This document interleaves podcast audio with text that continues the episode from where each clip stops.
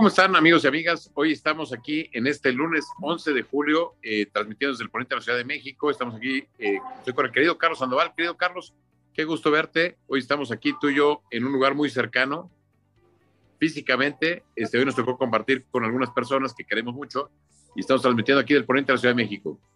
Así es, mi estimado Jaime, como siempre, un verdadero gusto estar contigo todos los lunes a las 6 de la tarde y sobre todo con nuestras amigas y amigos que siempre nos acompañan. La verdad es que temas muy interesantes. Hoy, como bien dices, estamos en un, en un restaurante transmitiendo gracias a, al restaurante que nos permitió sus instalaciones para estar aquí transmitiendo, porque estuvimos platicando algunos temas que vienen bien interesantes para el futuro.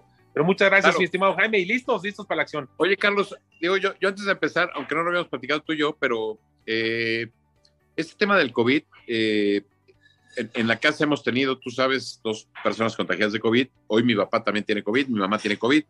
Entonces, comentarle a la gente que hay que cuidarse. Hoy en la mañana, fíjate, escuchaba una entrevista de la gente de la Organización Mundial de Salud, donde decía que no bajemos la guardia, que sigamos usando cubrebocas, que tú y yo traemos hoy cubrebocas, o sea, estamos usando cubrebocas, este, el gel, lavarse las manos, este, que, que, no bajemos la guardia porque esto puede generar una situación compleja y, y la Organización Mundial de Salud dice, hay que cuidarnos.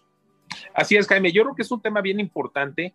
Yo creo que el COVID llegó para quedarse y hay que tener mucho cuidado. Como bien saben, hace tres semanas yo tuve COVID también. lo tomé, no tengo ni la menor idea de dónde porque siempre me cuido. Pero entonces es muy importante cuidarse. Este, sigue siendo mortal, que hay que decirle a nuestras amigas y amigos, el tema del COVID puede ser mortal. Entonces sí hay que cuidarse y sobre todo, este, pues, obviamente la gente mayor, a nuestros papás, este, a, la gente que tiene alguna, algún tema de salud, pues sí, recomendarles una, una, un cuidado extremo. La verdad, no es broma, la gente se puede morir, este, aunque eh, obviamente la gente dice, no, no pasa nada, es, es, más sencillo, no, yo creo que sí tiene temas. Entonces, pues la recomendación, Jaime, como bien lo dices tú, cuidarnos, usar el cubrebocas, el gel importante, lavarnos las manos y, y, y la distancia, sana distancia, por lo menos hay que mantenerla, ya, ya llegó para quedarse y no lo dejemos, ¿no? Y sabes qué, eh, Carlos, a final de cuentas creo que el tema de las vacunas ha ayudado mucho en, paliar el tema, sobre todo de la mortandad, pero a final de cuentas el tema de usar un cubrebocas creo que puede ayudar mucho. Eh, hoy casualmente eh, pongo el caso porque tuve que ir a, a, comprar algunas cosas de comida y me llamó la atención que en el súper llegó una chica que tenía COVID y le valió gorro. Dijo, oye, prefiero quedarme aquí trabajando porque no me siento tan mal que llegar a trabajar. Yo dije, oye, eso es lo que las empresas no deben de permitir. Claro, claro. No, yo creo que, que, que las empresas deben de, saber y deben de apoyar todavía a su personal, de, de decir, mejor vete, quédate en tu casa, apóyanos desde aquí eh, vía remota, porque es un riesgo muy importante. Yo creo que, que, tenemos que tener la visión, en la mente, de que si contagiamos a alguien, nosotros estamos enfermos, contagiamos a alguien, esa gente que contagiamos podría morir. O sea, es una responsabilidad increíble que no podemos pasar, pasar como una, como pasar a la ligera. O sea, tenemos que cuidarnos, tenemos que cuidar a la gente que nos rodea, a nuestros familiares. Esto puede ser muy importante en el tema de mortalidad. Hay que tener mucho cuidado. Oye, Carlos, y fíjate que al final de cuentas, lo que esta chica decía de la Organización Mundial de Salud, lo que generaba o lo que ella platicaba, es que se puede generar por estas mutaciones del virus una situación que todavía puede estar, porque no hay vacuna que lo pueda curar, algo mayor de lo que vivimos ya. Entonces, eh, la advertencia de esta, de esta persona de la Organización Mundial de Salud es no bajemos la guardia, no permitamos que esto se extienda y, hagamos conciencia por el bien colectivo.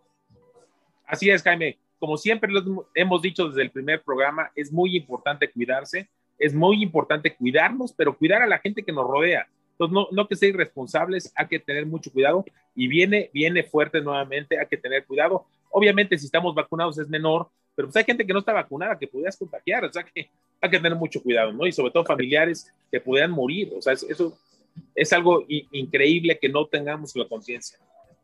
Oye, Carlos, y bueno, empezando nuestro programa, este, esta, este fin de semana falleció un expresidente de México. Como expresidente de México, mandamos nuestras más sinceras condolencias a él, a su familia, que es Luis Echeverría Álvarez. Pero bueno, tanto tú como yo eh, aunque nos tocó realmente días sordas a ti y a mí, realmente nuestra conciencia política vino con Echeverría. Y déjame decir, tengo que decirlo, tuve la oportunidad de conocer a Luis Echeverría hace más de 20 años. Se me hizo una persona en esa época, me impresionó su, lo platicamos hace rato, su lucidez, su, su forma de, de, interpretar. El, era un, como dice Aristóteles, un animal político. Yo no comulgué con él, creo yo que fue un presidente que le hizo mucho daño a México, creo que fue un presidente que él y López Portillo eh, en esta famosa docena trágica generaron 12 años muy malos en México, pero me llama la atención este, que es el primer presidente eh, que fallece, eh, que no se le hace ningún homenaje. Yo no sé, digo, la gente dice no se lo merecía, pero me llama la atención, ¿no? De una persona que tanto poder acumuló, hoy muera, pues de alguna forma, pues, pues olvidado, ¿no? Este, y conforme pasa el tiempo va a estar olvidado. Entonces, hoy te pones a pensar en nuestros dirigentes actuales si vale la pena acumular tanto poder, tanta riqueza, cuando se te olvidan los motivos que es servir a tu, a, tu sociedad, a tu pueblo, a la gente a la que te debes. No sé qué piensas de eso, Carlos. Así es, Jaime. A ver, estuvimos platicando hace ratito, yo creo que Luis Echeverría participó en tres sexenios muy, muy fuerte, muy importante. Este, creo que, como tú, fue un análisis bien interesante, que de hecho, más bien te voy a pedir luego que tú, tú, lo, tú lo hagas, porque creo que a mí me llamó la atención, no lo había visto así, pero un gran análisis que, que platicamos antes de la, de la, de la comida. Este, pero yo lo que sí veo es que Luis Echeverría fue una gente que marcó al país, fue una gente que obviamente nos llevó a un tema de, de izquierda importantemente, eh, obviamente un enfrentamiento con los Estados Unidos, un acercamiento con China, un acercamiento con Rusia, que la verdad yo creo que, que el país en ese momento pues, no era lo que necesitaba y sin embargo hay gente que dice que fue una época buena para el país. Este, yo la verdad es que lo vi, lo vi, te voy a recordar una anécdota, yo me acuerdo que estaba en la primaria y en el Instituto México y, y, me acuerdo que lo que se decía de Luis Echeverría o lo que yo recuerdo muy fuertemente es que el presidente podía hacer un golpe de Estado. Este, en su último año, la gente decía es que Luis Echeverría es muy poderoso, éramos chavitos, estábamos ahí en la primaria y se hablaba de que posiblemente Luis Echeverría hiciera un golpe de Estado. Es de lo que yo me acuerdo, ¿no? Y me acuerdo obviamente de los tractores que te acuerdas que trajo de China y todo, pero yo, yo quisiera invitarte, Jaime, a que me platicaras o que le platicaras a todas nuestras amigas y amigos lo que nos platicaste de esos, de esos tres sexenios del poder de Luis Echeverría. Me, me, me encantó, la verdad, tu análisis. Que, que es curioso, pero poca gente sabe, y cuando te metes realmente a conocer la historia de México, te das cuenta que Luis Echeverría fue un hombre muy poderoso durante tres sexenios, durante 18 años.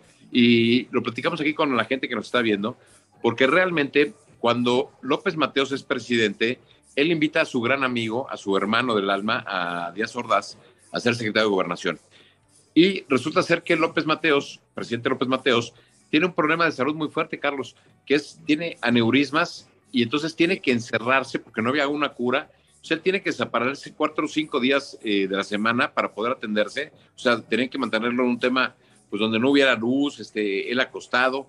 Entonces, el que gobernaba era el secretario de Gobernación, que era Díaz Ordaz. Y por lo tanto, su brazo derecho, su operador, era Luis Echeverría. Entonces, cuando llega la sucesión, evidentemente ya muy minada su salud, López Mateos, pues le da el pase para que en, en el famoso dedazo, en el famoso decir quién va a ser el candidato, que no estamos muy lejanos hoy con nuestro presidente actual de quién va a ser el... Jaime, te hago una interrupción. En ese momento, para que la gente sepa quiénes eran los posibles candidatos eh, ahí, ahí con López Mateos. Fíjate, bueno, el candidato más fuerte, bueno, hay una anécdota muy buena, muy, muy buena, está el secretario de Agricultura, este, Gilberto Flores a la vez, que Gilberto lo manda a llamar y cuando lo manda a llamar le dice, oye, pues pon todos tus temas en orden. Y entonces todo su entorno cercano lo que dicen es, pues ya va a ser Flores Claro, va a y no, lo, mandó a llamar a su compadre porque le dijo, oye, no vas a ser tú, entonces mejor ponte en orden tus temas antes de que te vaya a investigar. Arréglalo, arregla los papeles. Las... Arregla los papeles, sí, entonces todo el mundo interpretó cómo iba a ser, pero no, se lo dan a Díaz Ordaz. Y Díaz Ordaz opera otra vez, llega a ser presidente y resulta ser que su operador llega a ser Luis Echeverría y lo hace secretario de Gobernación. Entonces, fíjate, ya habían gobernado con López Mateos Gobiernan con Díaz Ordaz y Díaz Ordaz, pues en un paso lógico, decide darle el poder a Luis Echeverría. Ojo, ¿eh? Díaz Ordaz llega a pensar en quién, con quién sustituir y tenía varios candidatos. Martínez Manatú, secretario de la presidencia, eh, Coronel Rosal, jefe de gobierno, eh, o el propio Luis Echeverría. Y Luis Echeverría, conociendo la mentalidad de Díaz Ordaz, estudiando la psicología del presidente, decide actuar en el 68 de acuerdo a lo que Díaz Ordaz hubiera pensado. Y eso le gana en la mente eh, de Díaz Ordaz la posibilidad de ser presidente de la República. Es más, luego viene un, un, evento desafortunado en Michoacán, en la Universidad Nicolaita, donde Echeverría eh, honra a los estudiantes caídos y ahí empieza Díaz Ordaz a decirse, me equivoqué. Pero ya era claro. ya había llegado a un punto de no retorno que dice, ya no lo puedo dejar. Y al final de cuentas, en sus memorias lo reconoce Díaz Ordaz. Con Luis Echeverría, yo me equivoqué nombrando candidato. Entonces, Oye, ese, Jaime, sí, sí. te- recuerdo que creo que la gran anécdota que dice que Díaz Ordaz todos los días que se levantaba, se veía al espejo, se golpeaba con el espejo y decía, qué gran error haber hecho, haber hecho a Luis Echeverría presidente de México, ¿no? claro. ¿Lo ubicas esa anécdota? Sí, claro. Pero fíjate, Carlos, llevaban ya ellos 12 años gobernando. O sea, lo que Claro. pasa es, claro, cuando realmente el que, el que aprende, el que maneja los Sí, hilos, Luis Echeverría, y entonces, y ojo, ¿eh? vienen los pecados de Luis Echeverría como presidente y hay que ponerlos. El primer pecado es, acuérdate que en el sexenio de López Mateos, aunque fue un presidente muy querido, del Estado de México, por cierto, de Tlacomulco, de la zona del Estado de México, este, de ese grupo de, de, de, de- gente claro. México, este, resulta ser que eh, viene la represión que hacen contra los eh, ferrocarrileros y contra los médicos, orquestada por, por el secretario de Gobernación Díaz Ordaz y Luis Echeverría. Luego viene en el 68 el tema de los estudiantes. Entonces, realmente Luis Echeverría le debe a la historia pues un tema importante. Ahora, Carlos, hoy en día pareciera que los hijos de Echeverría son los que gobiernan el país. Fíjate, si hablamos de quiénes son los que están ahí, pues sigue estando Porfirio Muñoz Ledo, Sí. sigue estando del otro lado, por, por cierto, del lado de los estudiantes, pues está Pablo Gómez, está Sí. don Augusto Gómez Villanueva, o sea, hay una generación hoy que es hoy la que gobierna.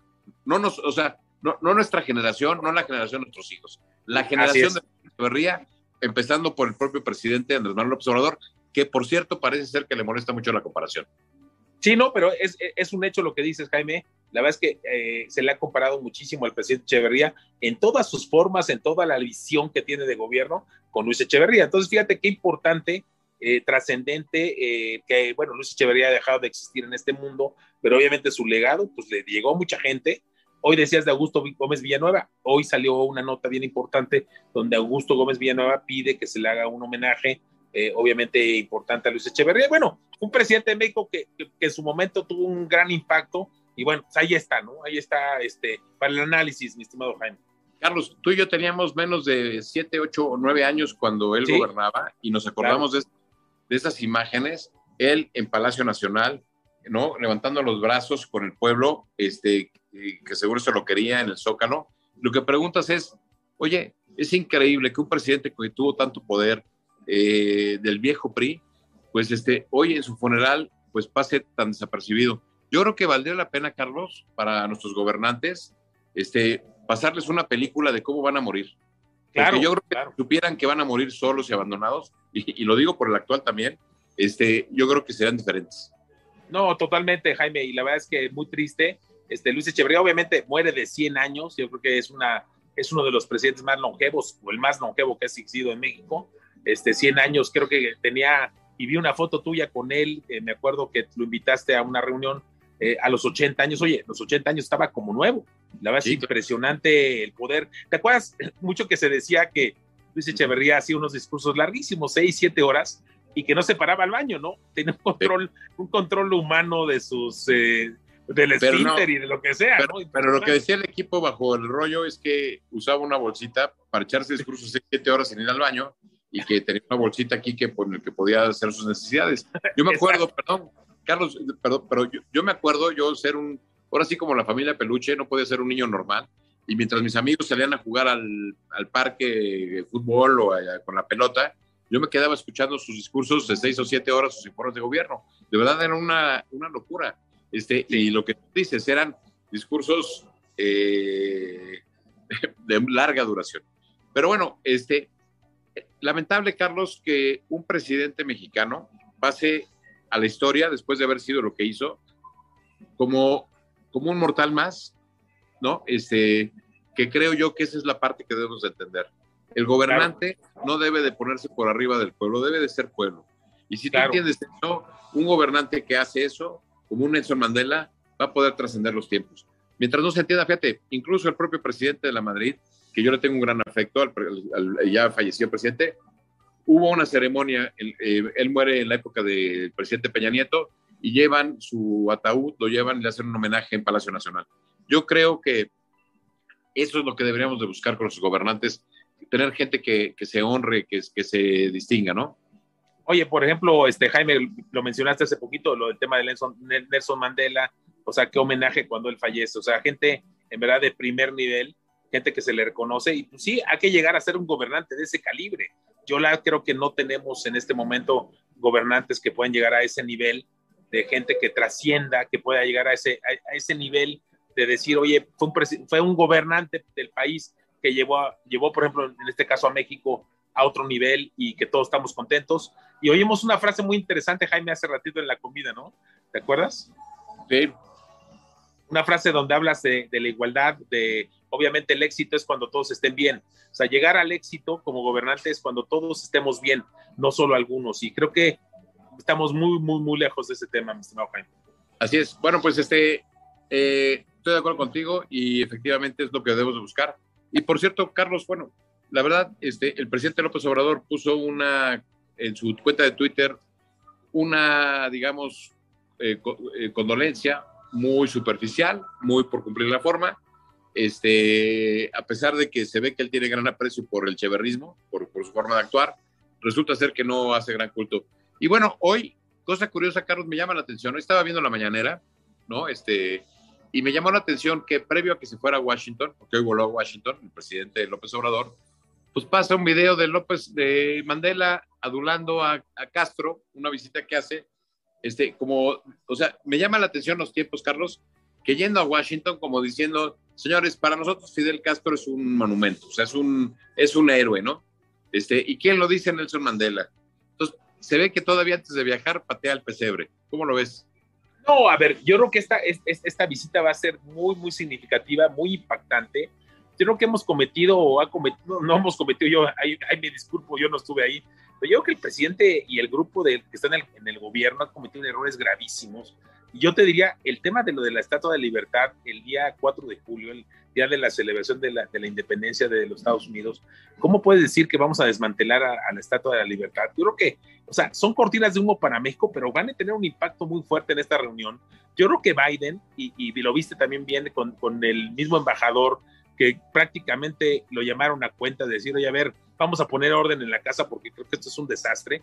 Yo siento que esta visita va a ser muy significativa, Jaime. Lo que tú dices de lo de Mandela, de lo de Castro, o sea, o sea una, una evaluación general, Castro no significa nada para nosotros. Es más, yo te diría, yo creo que Castro fue una basura, es una basura para su pueblo, es un gobernante que fue una verdadera basura. Y yo la verdad, aquí lo digo públicamente, ¿cómo podemos comparar Nelson Mandela con, con Castro? Y obviamente, ¿cómo se le puede comparar a, Andrés Manuel López Obrador con Mandela? O sea, estamos en un mundo de locos.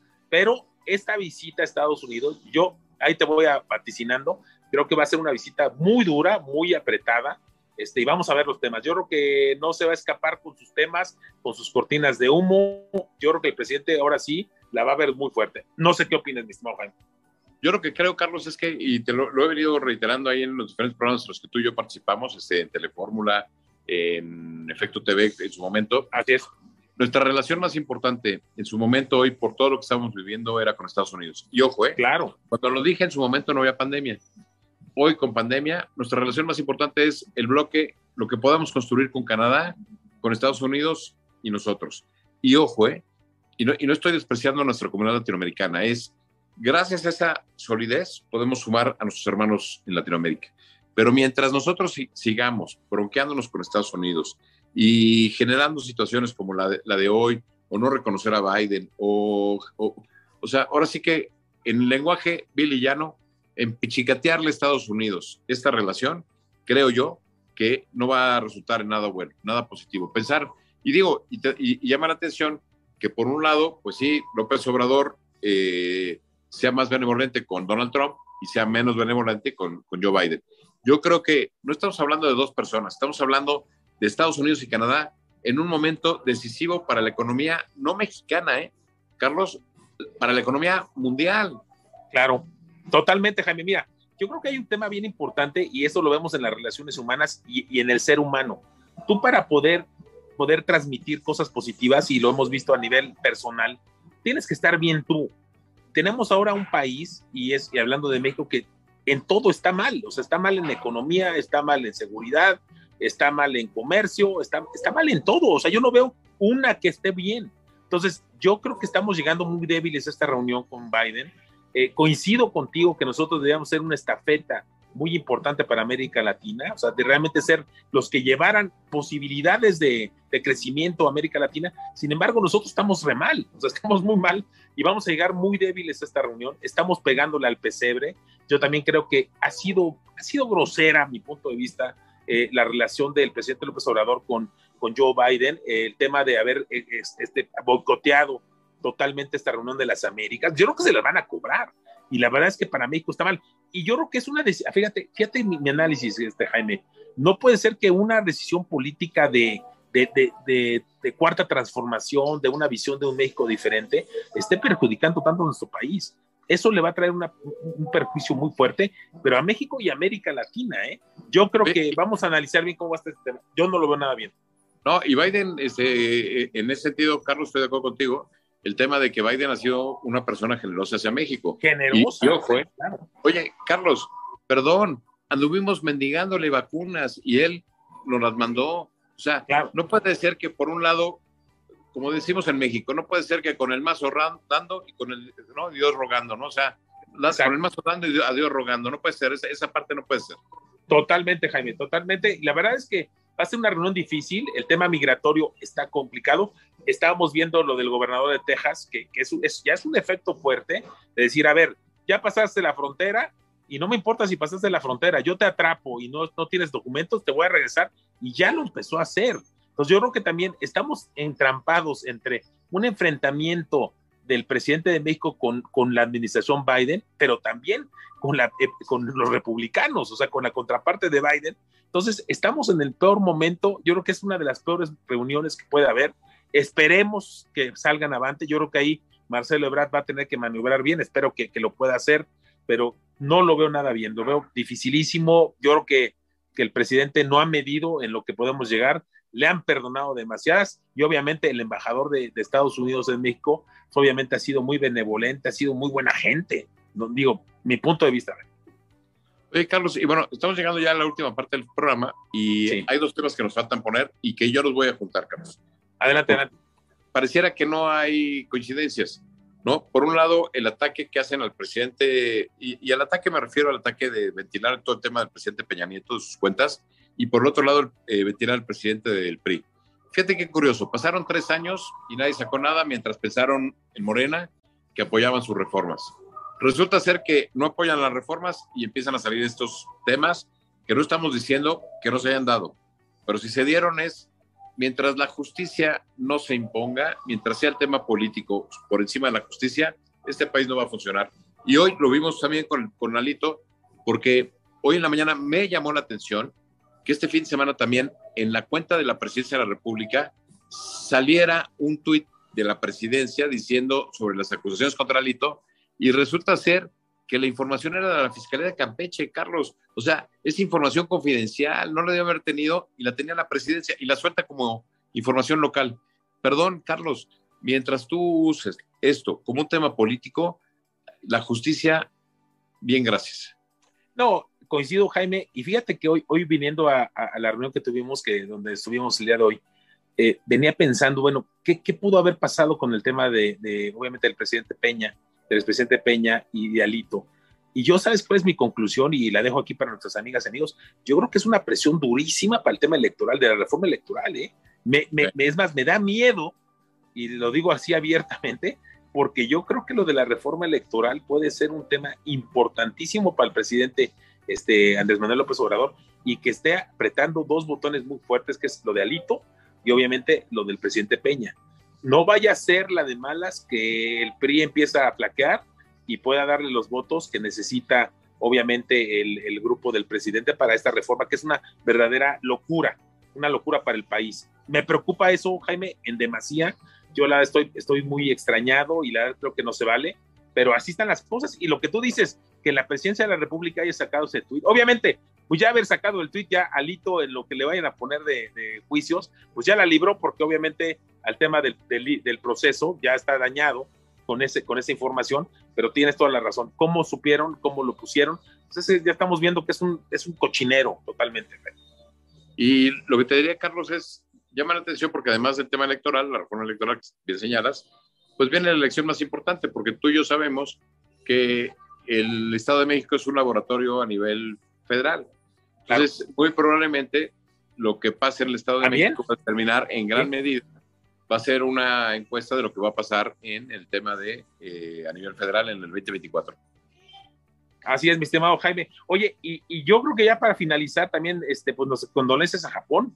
Este magnicidio fue algo que, que no se había visto, yo creo que desde Luis Donaldo Colosio, eh, el hecho del, del, del, asesinato del ex primer ministro de Japón, creo que es algo que la va, que, que bueno, qué impacto para el mundo, ¿no, Jaime? No sé qué opinas tú. Es una, es una tristeza, es una tragedia. Eh, el presidente es el primer ministro que más tiempo duró, Shinzo Abe. Eh, este, eh, estaba buscando una bueno, volver a ocupar el cargo, tenía bastante poder y pues en un tema por la espalda, pues lo matan. Este, y llama la atención, Carlos, en un país que después de la Segunda Guerra Mundial su, se caracterizó por, por el pacifismo, ¿no? Uno que ha estado ahí, tú has estado ahí en Japón, yo he estado ahí, este, tú te das cuenta, pues, el respeto que hay con estas situaciones, pues lo que sucedió ahí es un gran golpe, no para Japón, para la humanidad. El, el, el, que en Japón pasa esto, pues deja tú los demás lugares, ¿no? Entonces, hoy fue su ceremonia de cremación, su, su, este, y la verdad, pues nuestro más sincero pésame al pueblo japonés por esta situación. Este, Carlos, estamos llegando al final. Este, hay por ahí una pregunta que no entendí, este, a ver si Armando Lepe nos aclara un poquito más, porque creo el sentido de lo que es, pero prefiero que él nos lo diga.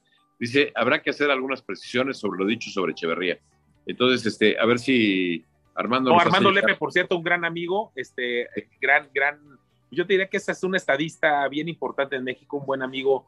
Este, yo creo que, que bueno, Echeverría eh, tiene sus cosas buenas y malas, como todos los, los, presidentes, pero yo creo que lo que queremos transmitir ahorita es que tuvo poder durante tres sexenios, un poder muy importante. Yo creo que hay amigos y enemigos de Luis Echeverría. Yo te diría en lo personal, mi papá siempre me habló muy bien de Luis Echeverría, pero mi imagen de Luis Echeverría, la que yo me llevé a la cama y me llevé para ahorita transmitirla, es lo que dijimos y lo que platiqué en su momento, que era, se, decía que Luis Echeverría iba a hacer un golpe de Estado, o sea, de que no quería irse.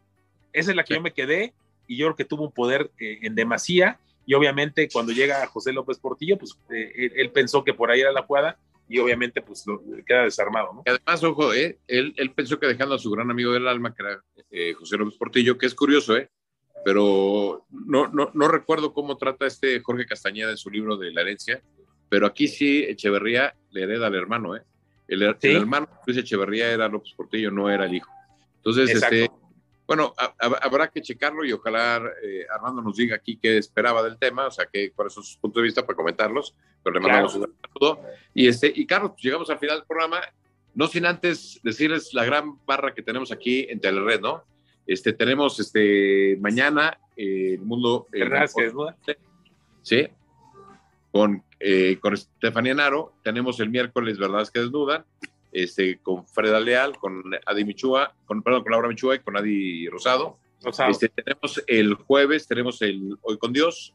Y no se pierdan cada 15 días la Asociación Presidencial 2024, que por cierto, el programa pasado, Carlos, ha, roto, eh, iba a usar mal lenguaje, ha roto grandes récords, este, por lo que nos comentó el gobernador, sobre todo en el tema Yotzinapa. Si alguien no lo ha visto, métanse a ver el programa.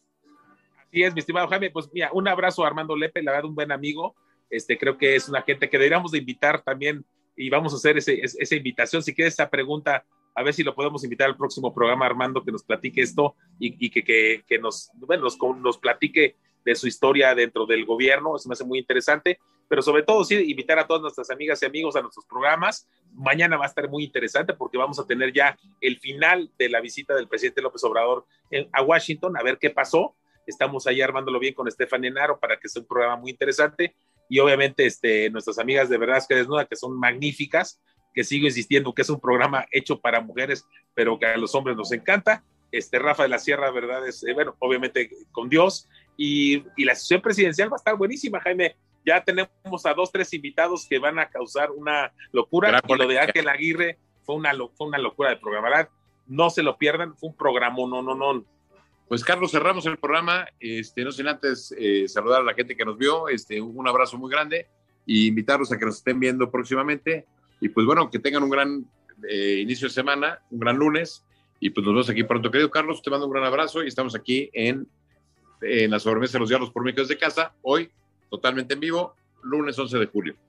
Así es, mi estimado Jaime. Pues un abrazo muy fuerte a todas nuestras amigas y amigas que nos ven siempre es un placer y eh, nos vemos el próximo lunes a las 6 de la tarde y mañana no nos dejen de ver también en, en un 12 minutos a las 9 de la noche. Muchas gracias, Jaime. Gran abrazo y un gran abrazo a la producción, a los Migueles que nos están ayudando aquí gracias atrás de Gracias al equipo producción. Buenas noches.